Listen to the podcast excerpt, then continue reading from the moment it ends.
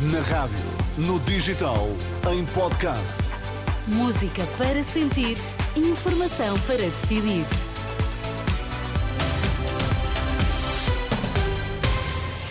Vai conhecer os títulos em que saco nesta edição das 10. Boa noite. Olá, boa noite. Pedras na via obriga a corte na linha do Douro entre mesão frio e peso da régua. Nesta edição ouvimos um epidemiologista sobre o caso de sarampo. Não há razões para alarme, mas temos de nos vacinar.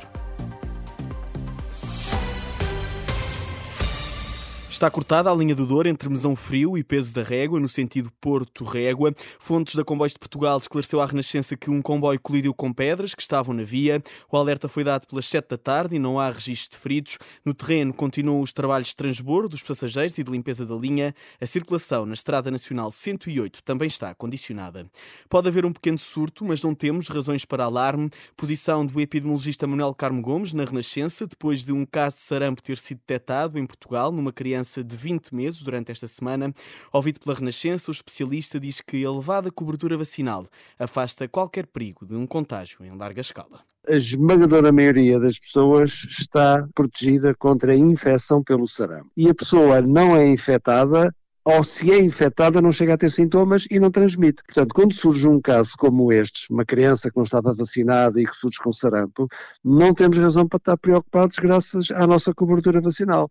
Se tivermos azar, a criança infecta uma, duas pessoas, mas depois não passa daí, quer dizer, temos um pequenino surto que é autocontido. Sobre os pais que rejeitam vacinar os filhos contra o sarampo, Manuel Carmo Gomes alerta para os perigos desta tendência. O epidemiologista diz mesmo que pode pôr em causa a eliminação da doença em Portugal. Um dos problemas da vacinação para o sarampo é o sucesso dela própria. E é evidente que a percepção do perigo em relação ao sarampo vai diminuindo com o tempo. As pessoas convencem-se que agora já não é preciso vacinar porque já não há sarampo. Não é nada, isso não é verdade.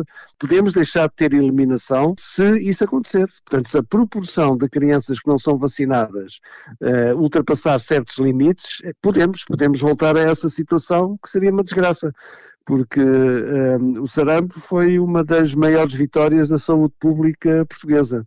A leitura de Manuel Carmo Gomes sobre o caso de sarampo detectado em Portugal esta semana, em comunicado, a Direção-Geral da Saúde já esclareceu que a criança de 20 meses não está vacinada, mas que se encontra estável e deve ter alta hospitalar nos próximos dias. As autoridades apelam à vacinação contra a doença, principalmente nas pessoas mais vulneráveis. Na política, noite sem surpresas, André Ventura foi reeleito presidente do Chega, com mais de 98% dos votos e assume a liderança do partido por mais três anos.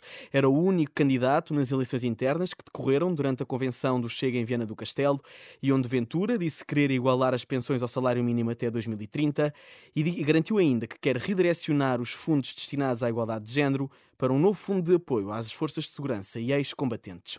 Do outro lado do espectro político, o PCP coloca-se fora do jogo, numa nova geringonça, à margem do Encontro Nacional dos Comunistas, em Lisboa. O antigo secretário-geral, Jerónimo de Sousa, diz que o partido não está para aí virado, até porque tem de honrar o compromisso com os portugueses. Quando o PS não é capaz de levar por diante esta ou aquela medida, lá vem o PS ajudar.